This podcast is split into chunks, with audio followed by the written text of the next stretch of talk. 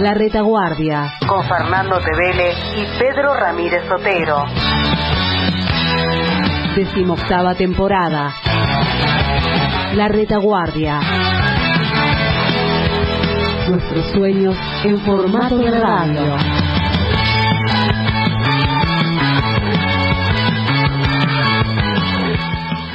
Estamos comunicados con Ana Pauletti, ella es delegada de Página 12 y además secretaria de prensa del CIPREVA, Sindicato de Prensa de Buenos Aires. En medio de este contexto de pandemia pudimos dar algunas peleas con la coordinación de, de las redacciones, de, la, de las peleas y las luchas que se daban en las redacciones, las asambleas, las medidas de fuerza, los heces de tareas, hicimos caravanas, en sintonía también con reclamos que habían en todo el país, junto con la FACTREN. Nuestra paritaria, por ejemplo, empresa escrita, todavía no está cerrada, la correspondiente al segundo semestre de 2019, así que estamos reatrasados se pudo conseguir un poco, que lo que sirve es para tomar un poco de aire hasta que podamos seguir discutiendo y recomponer nuestros salarios realmente, ¿no? Nosotros lo que buscamos en algún momento es poder hacer una negociación que abarque a todo el gremio, ¿no? A toda la, actividad. Pero eso todavía nos es vedado porque no tenemos la, la personería gremial esas luchas, esas, esas peleas que se han dado en cada uno de esos lugares, los protagonistas son los trabajadores y las trabajadoras de prensa organizados alrededor del CIPREVA.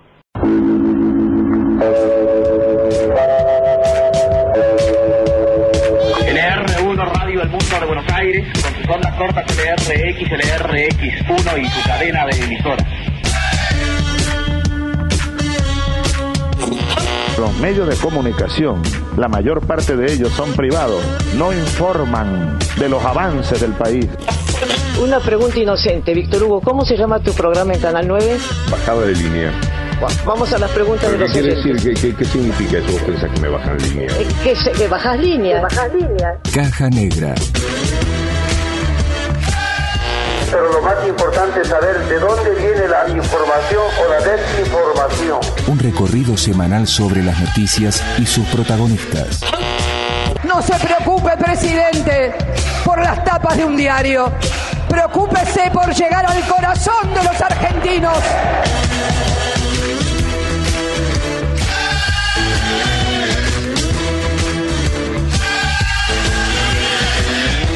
Caja Negra en el año del centenario de la radio. Hola, hola, amigueters. ¿Cómo dicen que les va? Bienvenidos y bienvenidas a la edición número 233 de Caja Negra Archivo de Radio, un ciclo enteramente dedicado a repasar la actualidad tomando como único insumo los mejores abordajes radiales sobre la misma que tuvieran lugar en el éter argento durante la última semana. Vaya nuestro saludo y nuestro abrazo a la distancia social preventiva y obligatoria a todos y cada una de quienes nos escuchan a lo largo y ancho de la patria, pero esta vez en especial a los amigueters de FM Punta Indio y su familia radial, que perdieron la presencia de Tito Sánchez, más nunca su memoria.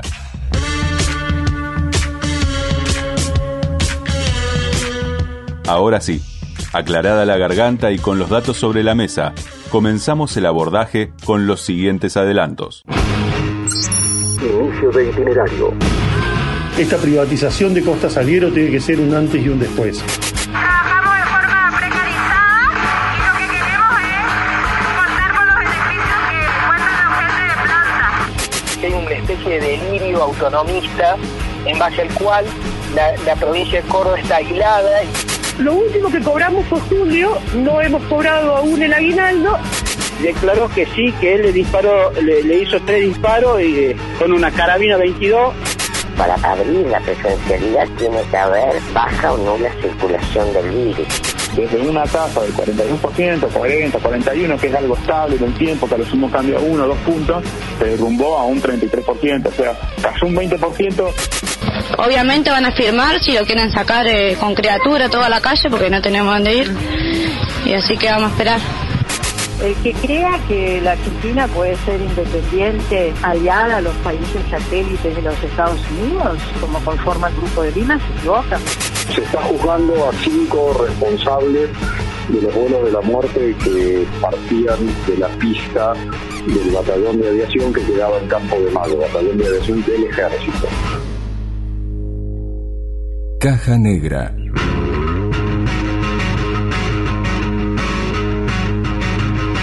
Y si ahora nosotros no le soltamos la mano al inmueble, el inmueble se puede llevar puesto tanto trabajo de nosotros y la posibilidad de continuar. Archivo de radio.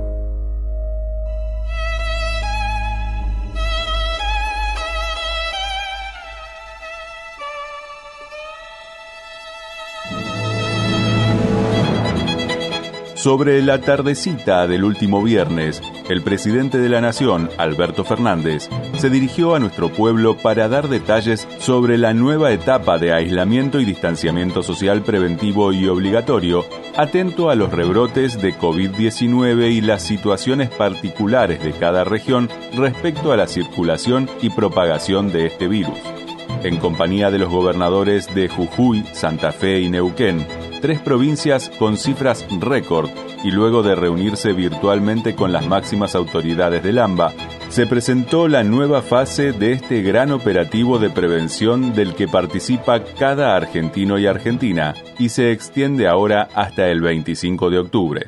Los encuentros sociales claramente no se llevan a cabo para poder o con la idea de que alguno va a contagiar al otro. Obviamente, que los que se encuentran en un clima de amistad, en un clima de familiaridad, están convencidos que están reencontrándose con gente, con seres queridos, y están convencidos que, que van a, a pasar un buen momento, pero con uno que esté contagiado, la velocidad de contagio de este virus es increíble. Y a esta altura no puede ser puesto en duda. Por lo tanto, durante los próximos 14 días, en 18 departamentos del interior del país, vamos a tomar estas medidas que garanticen la disminución de la circulación en las calles. Esto va a tener vigencia hasta el 25 de octubre. Así lo que queremos es, primero que nada, cuidar la salud de los argentinos y de las argentinas. Pero en todas esas ciudades y en todas esas provincias donde el sistema de salud está estresado, es volver a ganar tiempo para que ese sistema se alivie, para que los terapistas recuperen aire, para que cada enfermero y cada enfermera recupere fuerza y para que así podamos seguir adelante hasta el tiempo en que llegue la vacuna. Si bien la política es el arte de lo posible, no son pocas las oportunidades en las que la política se deja llevar más por la posibilidad que por lo que indica la realidad. En este marco teórico, la vuelta a clases, a poco tiempo de comenzada la cuarentena, ya se convirtió en una prenda que, como la descuarentenización también, los oficialismos ansían, las oposiciones enarbolan como bandera de lucha, pero finalmente quien pagaría el pato si todo se desmadra sería el pueblo. A poco de finalizar el ciclo lectivo 2020, aún hay quienes pretenden poner la presencialidad en las aulas por sobre la salud de las comunidades, sin haber agotado siquiera otras instancias. Cuando el marketing reemplaza a la política, o la política es tapar la realidad. 107.3 Estamos en comunicación con la secretaria general de CETERA, Sonia Aleso. Miren, nosotros sostenemos lo mismo que sostuvimos siempre, que para haber apertura de clases o de escuelas en forma presencial, porque hay que decir que las clases se están dictando desde el primer día que empezaron las clases en el mes de marzo, pero para abrir la presencialidad tiene que haber baja o nula circulación del virus. Lo que nosotros estamos viendo es que en las provincias no solo no está bajando, sino que está aumentando.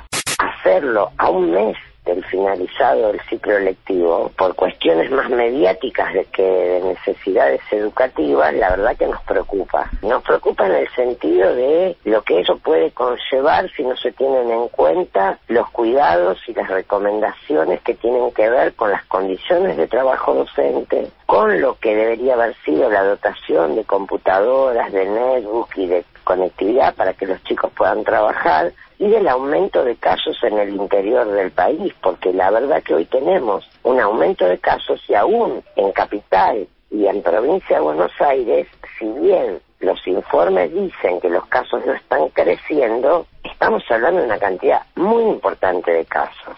En ese sentido, nosotros llamamos la atención a las autoridades y planteamos la cuestión de que tiene que haber baja o nula circulación del virus. No es la situación que nosotros vemos en este momento. Puede haber localidades donde eso suceda, son muy pocas. Ahí me parece que en ese caso tienen que convocar a los gremios. Ahora estamos hablando de que quieren abrir lugares con mucha circulación del virus. Yo me pregunto, ¿quién se va a hacer responsable cuando haya casos en una escuela o en un espacio no educativo, si usted quiere, porque ahora también están diciendo que no va a ser en las escuelas. ¿Quién va a salir corriendo? ¿Quién se va a hacer responsable? ¿Quién va a cuidar la salud de los docentes y de los niños o de los jóvenes? No lo están haciendo por el cardenal Newman, lo están haciendo para los sectores populares. ¿No era más fácil con esos sectores populares establecer un vínculo, entregar la computadora, vincularse con esos alumnos para acompañar la trayectoria del estudio? En estos tiempos de pandemia, la economía es uno de los temas principales.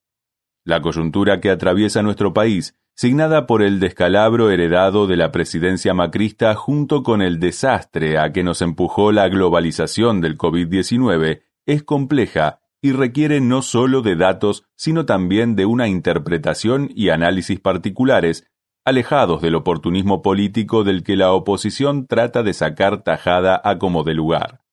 El Mirador de la Actualidad del Trabajo y la Economía, MATE, presentó un nuevo informe al respecto, cuyo abordaje en radio compartimos a continuación. Prendete al 94.7. Prendete a la nueva etapa de Aijuna. Informe de coyuntura que ha presentado del mes de septiembre el Mirador de Actualidad del Trabajo y la Economía, MATE, te recomendamos como siempre sus redes sociales, arroba mateconomía es el lugar donde podés cruzártelos en el Twitter. Yo tengo a uno de los integrantes de Mate, a Marco Kaufman, a quien le agradecemos el contacto aquí con nuestra emisora. Lo que está claro en el informe que nosotros estamos presentando en estos días es que, que en Argentina se acumularon un conjunto de problemas, unos que tenían que ver heredados de, del gobierno anterior, otros con la pandemia, en definitiva una situación muy compleja que por supuesto eh, le pone como un, una especie de, piso eh, del cual el, el, el, gobierno no se puede, digamos, no, no puede bajar para negociar con, con, con, con, lo que falta de crear interno, que es el Fondo Monetario, básicamente. Eh, me refiero sobre todo, digamos, a lo que es la, inter, la posible intervención del fondo en planes de gobierno o en, o, en pedirle al gobierno que ajuste, que no ajuste. Bueno, la, situación es apremiante y está claro que el, que el proyecto del gobierno, lo que el gobierno viene planteando en las últimas semanas, es eh, un plan de reactivación económica, pero en ese sentido me parece que, que no va a haber lugar para que el fondo imponga otro tipo de condiciones. Lo que es cierto es que Argentina no está en condiciones de, de atender los compromisos mal asumidos con el Fondo Monetario Internacional, digamos. Uh -huh. Particularmente, digo, con la situación del sector externo, Argentina ya venía de una situación muy vulnerable y en los últimos meses, un poco por la pandemia, pero no solo por eso, sino por un aumento de la intensificación y de, o una intensificación muy fuerte de, de, las presiones evaluatorias por parte de, de, grupos internos, digamos, dentro de Argentina, sectores que están empujando por una evaluación uh -huh. que les mejore su, su riqueza acumulada, que les mejore su tasa de ganancia, que les permita hacerse con mayor cantidad de dólares, de pesos argentinos cuando obtienen los dólares para, para enriquecerse más en el país, que son los sectores exportadores que están queriendo eh, presionando por una devaluación y que efectivamente generaron un descalabro más intenso en el, en el mercado cambiario que nos hicieron perder más de mil millones de dólares de reservas por mes en los últimos dos meses. En términos estrictamente económicos, la pandemia mostró ya su peor cara en el segundo trimestre, o sea, abril, mayo, junio, fue bastante áspero eh, porque se acumuló ahí sí la- lo peor de que había quedado el gobierno anterior con lo peor de la pandemia y tuvimos ese escenario de un salto de la desocupación a 13%, que es algo que no ocurría desde hacía más de 14 años, pero que en realidad lo más grave no fue ese 13%, sino fue cómo se redujo la cantidad de empleo. Ese 13% de desempleo no quiere decir que el 13% de la población no tiene empleo, quiere decir que hubo un 13% de, de esa población que estuvo buscando empleo y que no lo consiguió. Si uno deja de buscar empleo no es considerado desempleo, está por fuera de la población económicamente activa. Claro. Entonces lo que uno puede mirar para esta ocasión en la cual mucha gente efectivamente dejó de buscar trabajo y ya no es desempleada, sino que simplemente es nada para el mercado de trabajo, hasta fuera del mercado de trabajo, eh, lo que podemos mirar es la tasa de empleo que nosotros mostramos ahí en el informe. La tasa de empleo es el porcentaje de la población que está ocupada, que está trabajando. Y eso fue lo que se derrumbó desde una tasa del 41%, 40, 41, que es algo estable en el tiempo, que a lo sumo cambia uno o dos puntos, se derrumbó a un 33%. O sea, cayó un 20%, que es, es aproximadamente dos millones y medio de personas, por lo menos, que perdieron trabajo en, en, en, en esos tres meses, ¿no? Nosotros tenemos un- una historia muy rica de derechos y de legislación laboral que muchísimos países envidian. De hecho, uno mira eh, en todo el mundo, digamos, es muy novedoso lo de Argentina desde hace muchísimos años, en donde el trabajo registrado es muy cuidado, muy protegido, pero lo que empezó a pasar fue que fue creciendo a partir de las oleadas neoliberales, a partir de la dictadura y después a partir de lo que fue el menemismo, crecer muchísimo la parte no registrada de la economía, la parte informal que se le llama, y justamente esos trabajadores, esas trabajadoras son los que no tienen protección. Entonces, si uno mira el mapa laboral hoy y lo compara con un tiempo atrás, se encuentra con que alrededor de 200 o 300 mil personas registradas perdieron el trabajo, pero cuando uno va a lo no registrado, al trabajo informal, ahí ya son más de un millón y medio de personas las que perdieron el empleo. ¿Te perdiste tu programa favorito? Entra a radiocut.fm y escucha el programa que quieras cuando quieras. radiocut.fm La radio que te gusta a la hora que quieras. La buena lectura ilumina. Cuentos fantásticos argentinos del siglo XIX por Carlos Abraham. Los primeros relatos del género escritos en nuestro país reunidos en una antología monstruosa. Cuatro tomos de colección. Ediciones SICUS. Libros para una cultura de la integración. sicus.org.ar Panorama Federal Caja Negra.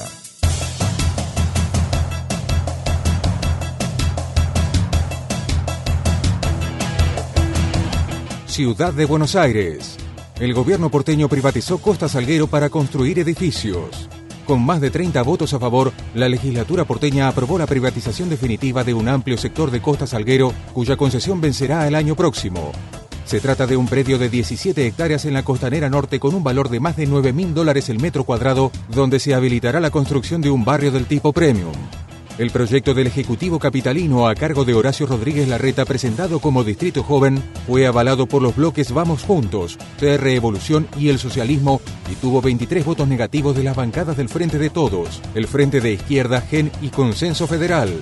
Cabe señalar que estas modificaciones a la normativa urbanística de los terrenos en cuestión habilitan también concesiones con usos amplios como construcciones de hasta 12 pisos y un helipuerto en las 14 hectáreas linderas donde estuvo Punta Carrasco. Matías Barroeta Beña, legislador por el Frente de Todos, denunció en Radio Soldati de la Ciudad Autónoma de Buenos Aires, FM 91,3, el negocio inmobiliario del gobierno de Rodríguez Larreta. La ciudad de Buenos Aires siguió hoy con un plan sistemático de venta de tierras públicas que ya lleva más de 150 hectáreas en la ciudad de Buenos Aires, más 70 hectáreas que vendió Macri desde la presidencia. Por eso, esta privatización de Costa Salguero tiene que ser un antes y un después. La posibilidad de construir una barrera arquitectónica con edificios de 30 metros que impidan ver el río y poder acceder al parque público que está en él debe hacernos reflexionar y aprovechar la oportunidad que tenemos. Hay una audiencia pública y hay otra votación. Estamos seguros que la conciencia, la movilización de la sociedad civil defendiendo algo que es fundamental para la mitigación del cambio climático, la posibilidad de tener más espacios verdes y poder tener un río con acceso para todas y todas, va a hacer que tengan que revertir esta situación. Hoy el cuidado del medio ambiente, hoy el acceso al río, creemos que es un bien que todos los porteños y porteñas valoramos y por lo tanto estamos seguros que si logramos dar esta discusión van a tener que revertirlos porque hay sectores del oficialismo que hoy se los vio con muchísimas dudas. Goya, provincia de Corrientes. Trabajadoras y trabajadores de la salud reclaman mejores salarios y pase a planta. El personal sanitario se autoconvocó en la Plaza Mitre de esa ciudad para exigir regularización salarial y sueldos dignos. Enfermeras, enfermeros, becarias, ambulancieros y personal administrativo aseveran que no tienen beneficio alguno a pesar de realizar sus tareas a la par de los trabajadores de planta permanente. Una de las trabajadores autoconvocada expresó en FM La Chicharra 88,7 de la ciudad correntina de Goya la necesidad de mejoras salariales.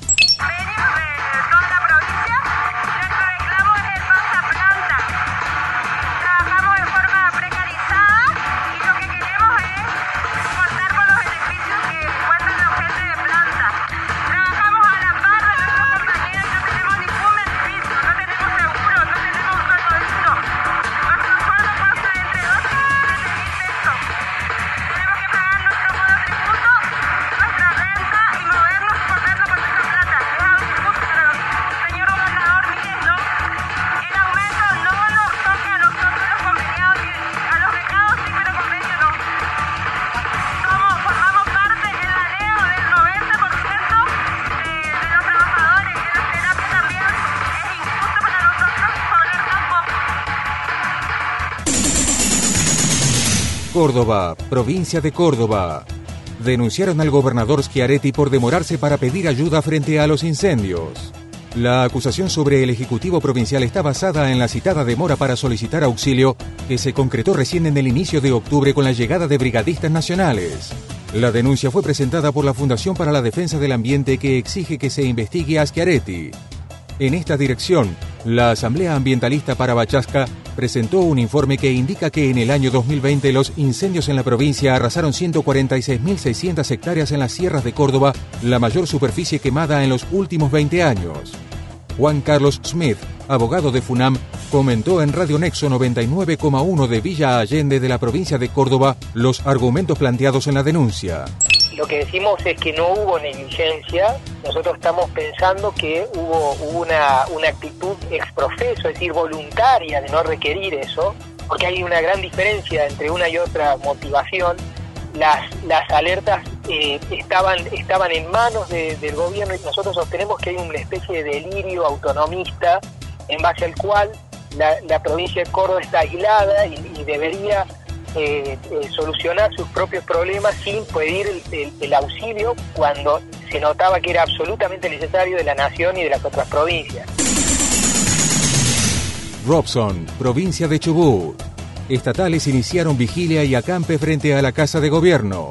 Empleados públicos enrolados en diferentes gremios iniciaron esa medida en reclamo del aguinaldo y los salarios adeudados, además de reiterar su reclamo a los diputados de una sesión especial para que se deje de pagar la deuda y se cancelen los sueldos. Los gremios creen que se debe suspender el pago de la deuda a fin que el Estado garantice la salud, educación y seguridad alimentaria, abonando al día el salario de los trabajadores. Asimismo, solicitan que se generen ingresos genuinos por tributos como el Fondo Ambiental Provincial e Impuesto Inmobiliario Rural por una tributaria extraordinaria. Lía Pérez Rienzi, médica intensivista del Hospital Zonal de Esquel, describió en secreto de sumario en Radio 10 AM710 la crisis extrema que atraviesa la provincia. Lo último que cobramos fue julio, no hemos cobrado aún el aguinaldo y no tenemos ninguna sospecha siquiera de cuándo vamos a cobrar agosto. Ejemplo, otro día de hoy en la provincia del Chubut. La ruta de acceso a la localidad de Esquel se encontraba, se encuentra cortada por el conjunto de trabajadores, trabajadoras del Estado. En, en Rawson, que es la sede, digamos, política de esa provincia, en, en la Casa de Gobierno, hubo un acampe desde anoche con la exigencia de que el gobernador atienda la, necesidad de trabajadores y trabajadoras y un acampe en la puerta del Ministerio de Salud. Hoy, hace media hora, nos enteramos de que la policía reprimió a los compañeros que estaban en la puerta de la Casa de Gobierno y el gobernador emite un comunicado diciendo que dicta el asueto hasta el día 12 de octubre. Entonces, que cada uno de trabajadores y trabajadoras de la Administración Pública Provincial se quede en su casa, porque estamos al borde del estallido social y porque la, el gesto de abandono por parte de quienes gestionan el gobierno provincial es escandaloso desde todo punto de vista. La Tala, provincia de Tucumán. La Unión de Trabajadores de la Tierra pide justicia por Cheta González, trabajador campesino asesinado por un ex policía. El ex productor de la Unión de Trabajadores de la Tierra Tucumán fue ultimado en su campo al recibir varios disparos del policía retirado Carlos Fortunato Flores, quien pretendía usurpar sus tierras para alquilarlas a sojeros de la zona. La organización advirtió que este no es un caso aislado debido a la falta de regulación y políticas públicas que garanticen el derecho a la tierra para las familias campesinas que acaban en estos aberrantes hechos. Asimismo, volvió a reclamar el tratamiento en el Congreso de la Ley de Acceso a la Tierra para poner fin a la problemática de fondo y exigió que no haya ni un muerto más por el derecho a la tierra en Argentina. Daniel Robles, delegado de la Unión de Trabajadores de la Tierra Tucumán, conminó en el programa Las Últimas Noticias en AM 750 de la Ciudad de Buenos Aires que se haga justicia por la familia de Cheta González. El mismo, el mismo asesino se, se presentó en la comisaría del Bracho este, y declaró que sí, que él le disparó, le, hizo tres disparos y, este, con una carabina 22, impactándolo en el pecho, eh, cayendo del caballo Cheta eh, y falleciendo en el acto, digamos. Se presentó en la comisaría y declaró que, que sí, que él lo asesinó. Dicen que está con, con este preso domiciliario porque acá las cárceles están abarrotadas más por el coronavirus y también tiene 74 años y, y siempre pasa estas cosas con que él, él es un ex policía eh, el, el Carlos Flores es un ex policía. Nosotros estamos pidiendo justicia que se haga se haga justicia. Sabemos que la justicia cuando llega tarde pasa a ser injusticia así que nosotros el pueblo todo, está todo todos mal en el pueblo porque el Cheta era un, era un paisano que era un hombre de a caballo que no, no se metía con nadie y que haya sido asesinado de esta manera, este, el pueblo está pidiendo que, que el asesino no vuelva más a- al pueblo. Panorama Federal Caja Negra.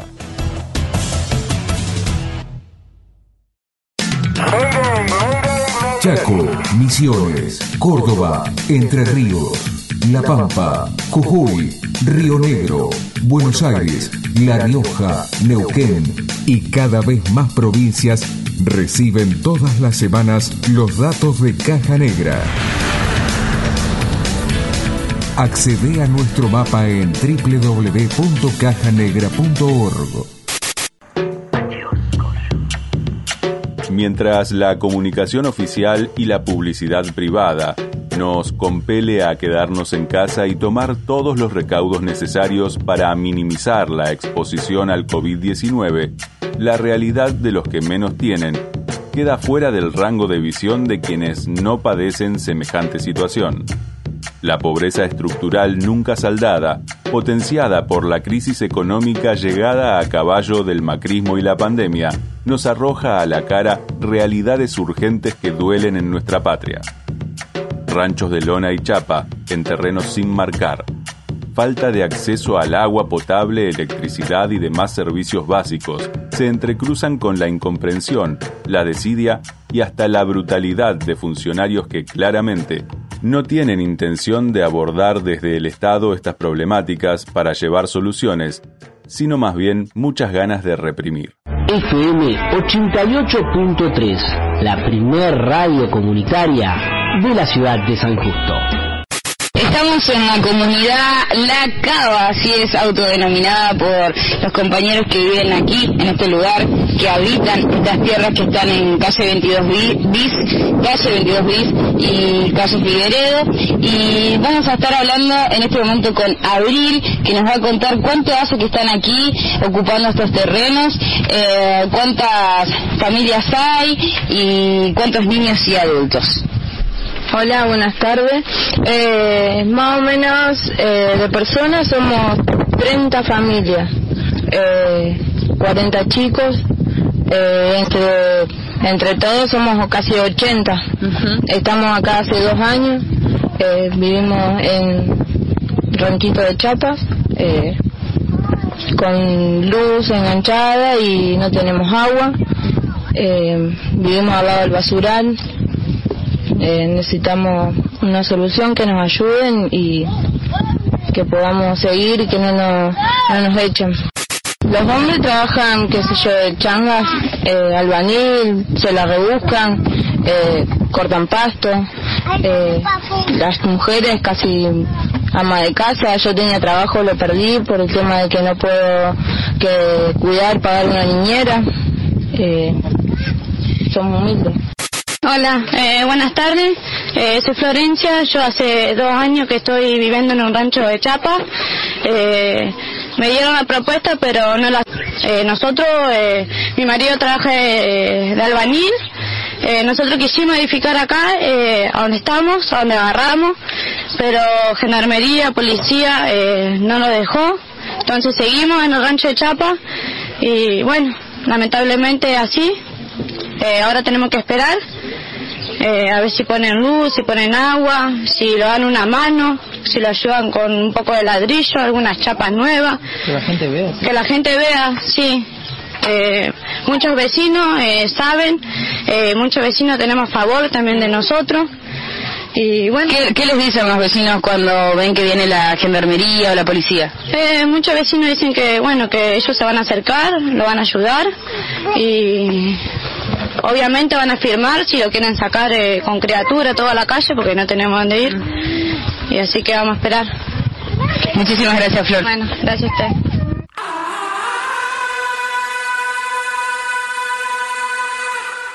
El voto de la República Argentina en contra de Venezuela en el marco del Consejo de Derechos Humanos de la ONU, en sintonía con lo más reaccionario de la política regional, donde se presentó un informe elaborado nada más ni nada menos que por Chile, bastión del neoliberalismo, escuela de violación de lo que dice observar en Venezuela, fue uno de los bochornos, perdón, una de las noticias que más ocupó a los medios de comunicación, alarmados y algunos hasta sorprendidos por la inmediatamente posterior renuncia de quien iba a ser la embajadora argentina ante Rusia, Alicia Castro, por no estar de acuerdo con dicha decisión de la Cancillería argentina. Somos todos un equipo. Somos todos un gran equipo. Somos tu equipo. Somos tu radio. Somos radio AM530. La militante y dirigente política y gremial Alicia Castro, a quien saludamos.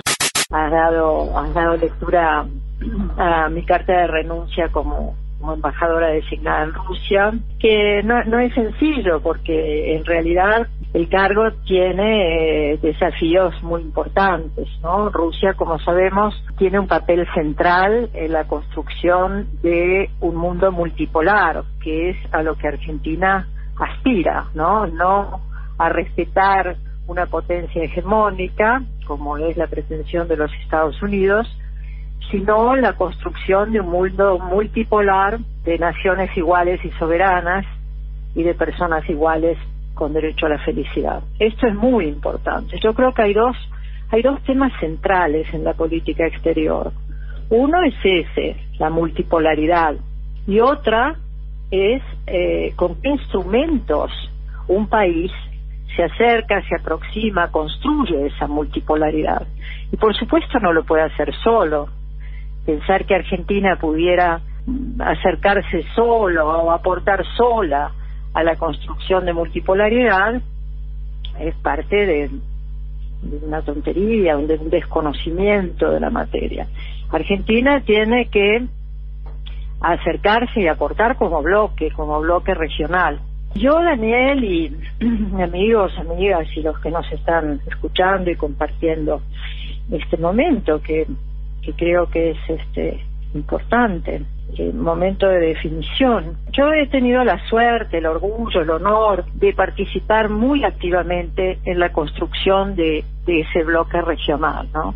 que fue una, una extraordinaria forja eh, que, en la que participó Argentina protagónicamente siguiendo el legado de nuestros libertadores, San Martín y Bolívar, que hace 200 años concibieron que el bienestar de nuestros pueblos solo podía conseguirse con dos logros correlativos. La independencia del imperio, en la época era España, hoy es Estados Unidos evidentemente, y, eh, y la unidad. Por eso San Martín, con su ejército de los Andes, eh, fue a libertar a, a Chile y a Perú, en la, en la conciencia, en la concepción de que solamente unidos podíamos tener independencia, soberanía. Y ese concepto, eh, Daniel y amigos, fue olvidado, soterrado, escondido por, por las burocracias, por las oligarquías nacionales aliadas por las potencias de la época, ya sea Estados Unidos o, o el Reino Unido, lo fueron soterrando hasta que 200 años después renacimos a ese sueño, renacimos a esa esperanza y al trabajo de esa construcción extraordinaria, que tuvo su principal arquitecto, hay que decirlo, en Hugo Chávez, que era una persona líder con una extraordinaria vocación de ponerse sobre sus espaldas la tarea de Bolívar y de San Martín y de reconstruir nuestra unidad. El que crea que la Argentina puede ser independiente eh, aliada a los países satélites de los Estados Unidos, como conforma el Grupo de Lima, se equivoca. Temer, Bolsonaro, Añez. Con esos dirigentes votamos nosotros ayer eh, en el Grupo de Lima, con el Grupo de Lima. Había dos resoluciones posibles para votar. Una era una resolución llamaba Resolución 55 y esta resolución entendía que podía haber violación de derechos humanos en la República Bolivariana de Venezuela, pero eh, daba, promovía, en la resolución que promovía y alentaba una participación democrática para hacer frente a la situación de derechos humanos que pudieran estar vulnerados en el país y prestar un apoyo sustantivo en forma de asistencia técnica y de fomento de las capacidades, digamos. Alentaba una participación democrática y respetuosa sin desconocer que pudiera haber problemas y esta resolución fue votada por varios países, entre otros México. Más tarde se puso en consideración esa votación eh, de, de una resolución, otra, llama 43. ¿Promovida por quiénes? ¿Promovida por qué países? Promovida por el Grupo de Lima y por todos los países europeos que, recono que no reconocen a Maduro como presidente, sino a Guaidó como presidente. Esto es una afrenta a la democracia, Daniel, porque nosotros todavía tenemos la ilusión de que los presidentes salgan de las urnas, de que los presidentes sean elegidos con votos. Guaidó no tuvo un solo voto para presidente de la nación y nunca se postuló a presidente de la nación. Es un candidato muleto, armado por los Estados Unidos de América para practicar un, cambio de régimen en Venezuela. Entre miseria, hambre y desolación, en el fango alguien plantó una flor. Un tal Bolívar le dicen el libertador. El libertador, gritos de justicia, tierra y libertad vuelven a resonar en Sudamérica. Ha comenzado una nueva revolución y esta vez avanza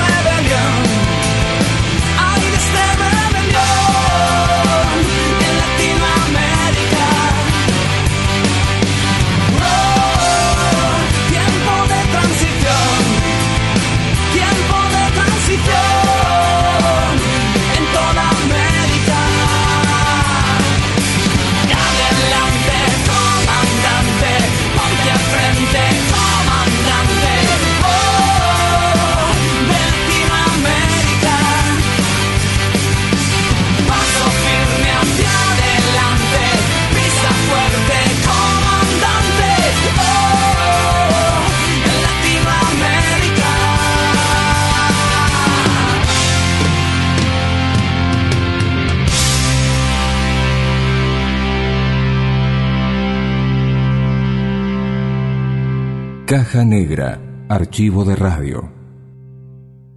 Caja Negra. Ni un paso atrás.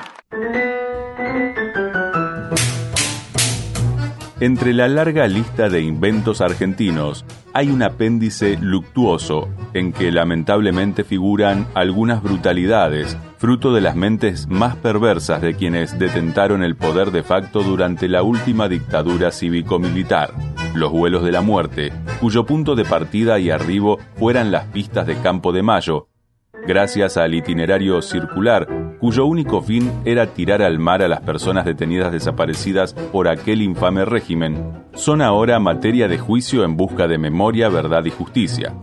Un patrimonio nacional que el macrismo, como tantas otras cosas, también intentó enajenar.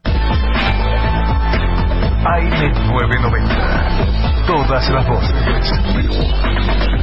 Vamos a hablar con el abogado creyente, de las familias creyentes, ¿eh? el gran querido amigo periodista y abogado, militante, Pablo Yonto, que está al otro lado de la línea. ¿Qué haces, Pablo? ¿Cómo te va? Muy buen día. Aquí te saluda Roberto Caballero y todo el equipo de Caballero de Día. Sí, el juicio empezó ayer en San Martín, o sea, en, tribunales de San Martín, pero bueno, el juicio se está haciendo en forma virtual, como se están haciendo casi todos los juicios, tanto los de lesa humanidad como otros en Argentina. Y por suerte aún con ese sistema, bueno, los juicios avanzan con las dificultades propias de, no ser presenciales, pero también con algunas ventajas, entre ellas la puntualidad, que por lo menos arrancan más puntuales. Se está juzgando a cinco responsables de los vuelos de la muerte que partían de la pista del batallón de aviación que quedaba en Campo de Mayo, batallón de aviación del ejército.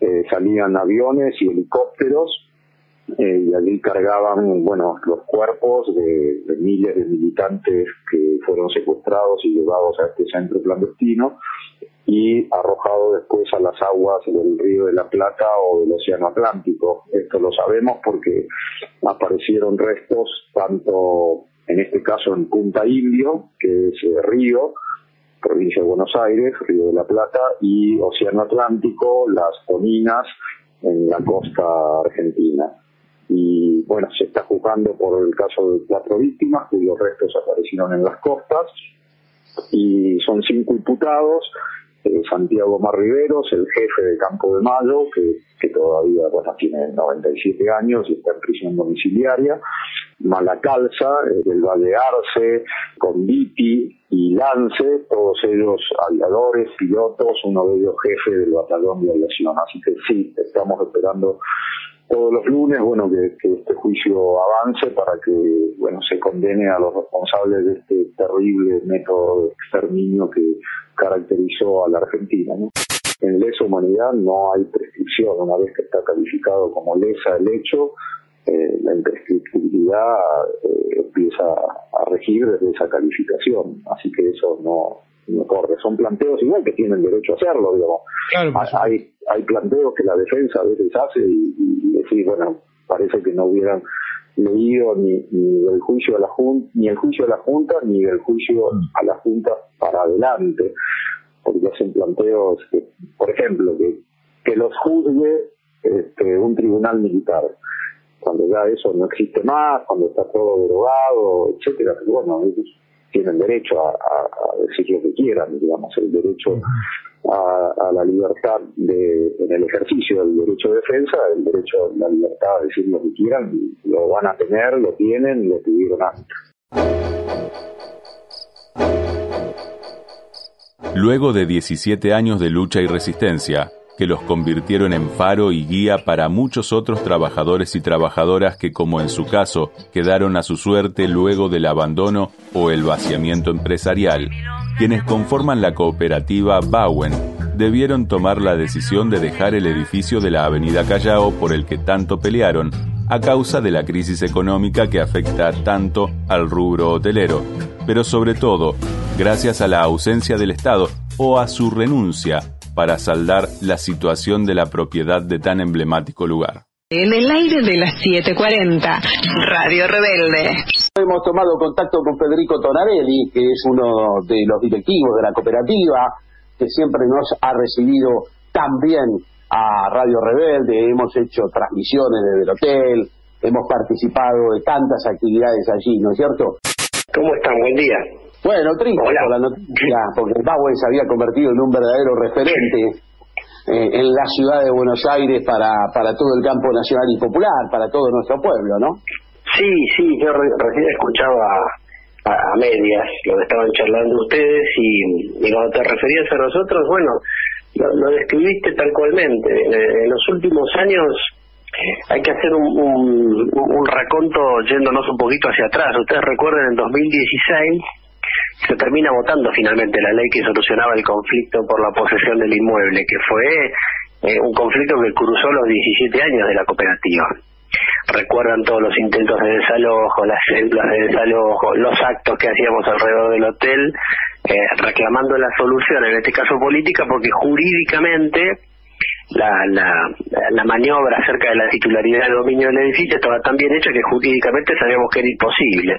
Bueno, como el punto más más, importante acerca de, cómo el macrismo intentaba debilitarlo fue el veto a la ley que votó el Congreso en ese momento con amplia mayoría. Y a partir de ahí, 2017, 2018 y en 2019, Javier, sin exagerarte, estuvimos prácticamente clausurados seis meses de, del año. Esto produjo un, digamos, un perjuicio en el giro comercial del hotel muy importante, muy, muy importante. Y la verdad que esperamos con mucha esperanza la llegada del nuevo gobierno al inicio de este año y esto de la pandemia fue algo que nada, ninguno de nosotros podía prever que iba a pasar semejante cosa y la verdad que tenemos tres de los rubros más golpeados por la pandemia que son el turismo, la gastronomía y los espectáculos eh, eh, nosotros incluso tenemos abonos de, empresas que por la amplitud de los salones hacían capacitaciones, cursos de comercialización, talleres con 200, 300, 400 personas semanales y realmente son todos rubros que para nosotros representaban un ingreso muy importante y que ahora están vedados y que suponemos que como en el mundillo turístico se, se, se comenta hasta que la vacuna no esté probada y funcionando eh, en su totalidad la, la, actividad turística hotelera que para nosotros era la principal boca de, ingreso eh, no no va a estar recompuesta en términos en los que semejante estructura por la nuestra necesita. Entonces la verdad que decidimos bueno parar hacer una pausa reconvertirnos y, y en unos meses lamentablemente en otra por supuesto eh, volver a la actividad porque si no estamos llegando a una situación insostenible y la verdad que como que lo que más nos importa somos nosotros y el trabajo que hemos hecho en tantos años, de tanta solidaridad. Y sí, el edificio es histórico, es, es, es, muy caro al sentimiento de muchísimos compañeros y compañeras, pero tampoco podemos permitir que el edificio se lleve puesto el trabajo de tanto tiempo. Y, y en eso se basó eh, la, la decisión que fue tomada con mucho dolor, porque mentirles, pero con muchísima responsabilidad también. Y si ahora nosotros no le soltamos la mano al inmueble, el inmueble se puede llevar puesto tanto trabajo de nosotros y la posibilidad de continuar. Y frente a eso dijimos, bueno, paremos, hagamos la pausa, busquemos otro lugar, quizás reconvirtamos un poco el negocio y en vez de ser un espacio hotelero gastronómico terminemos rumbeando para hacer un espacio más gastronómico cultural y, bueno, y sigamos adelante. Total, lo que se ha construido se construyó con el esfuerzo de los hombres y mujeres de la cooperativa. Así que tranquilamente, más allá de lo que implica el edificio, podemos llevarnos todo ese combo a cualquier lugar de la ciudad. La diferencia está los sábados. 10 a 13. Marca la radio.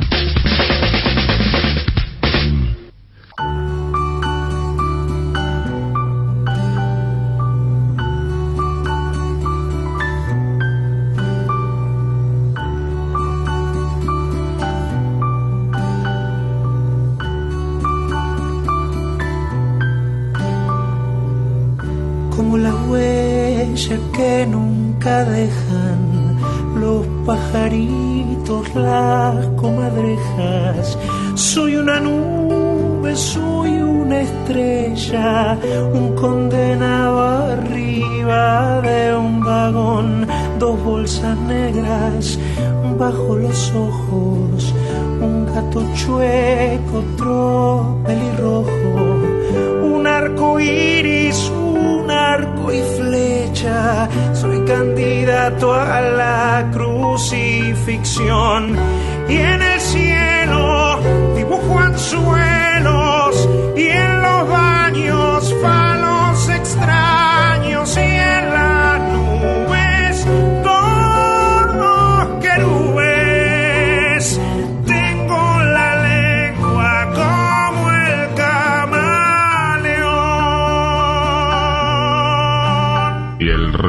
para Gabo Ferro, Valeria. Vos sabés, Eduardo, que Gabo siempre tuvo, entre otras cosas, ahora vamos a hablar de él, pero quería decirlo porque también tiene que ver con nuestra audiencia y con a veces las cosas que trasladamos a nuestros oyentes.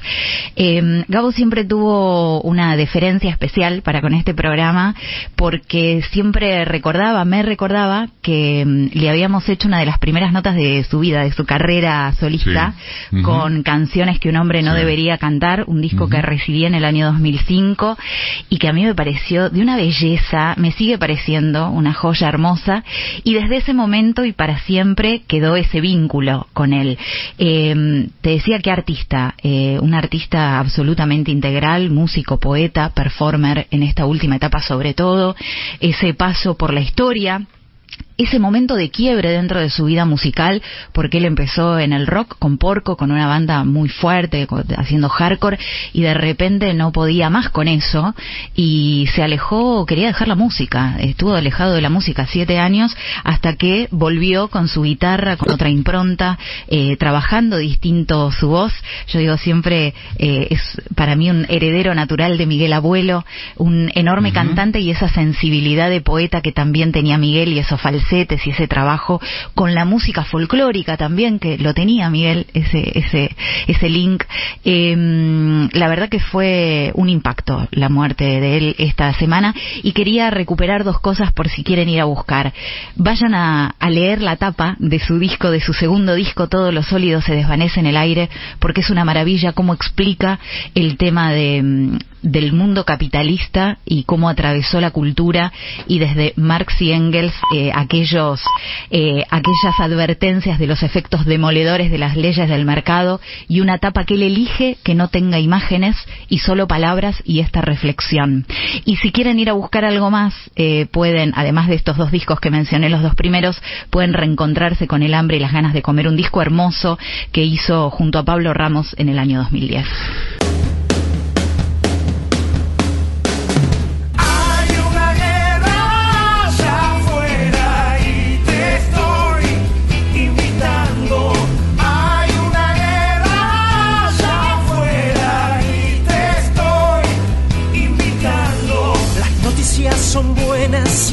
dar batalla, pues lo quieras o no. Afuera hay una guerra, no sirve que te escondas ni que vivas rezando. Cuando la muerte se alza, siempre acaba encontrando.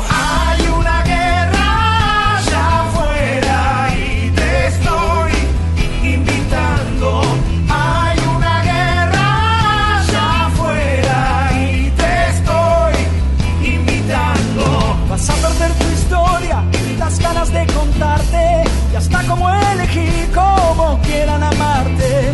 Vas a perder tus cosas, tu vida verdadera.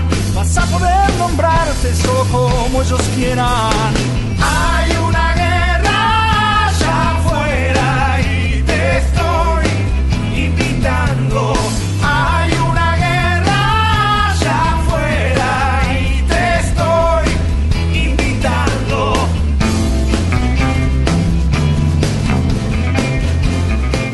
Bien, amigueters, esto ha sido todo por hoy. Recuerden pasar a visitar los perfiles de Caja Negra en las redes sociales y compartan este contenido desde caja-medionegra.com.ar. Hasta dentro de siete días. ¡Chao! Tu lengua es una tropa con soldados caídos y soldados que sirven también al enemigo. De todo lo que dicen, poca cosa se muestra. Es esclavo el contado y es amo el que lo cuenta. Hay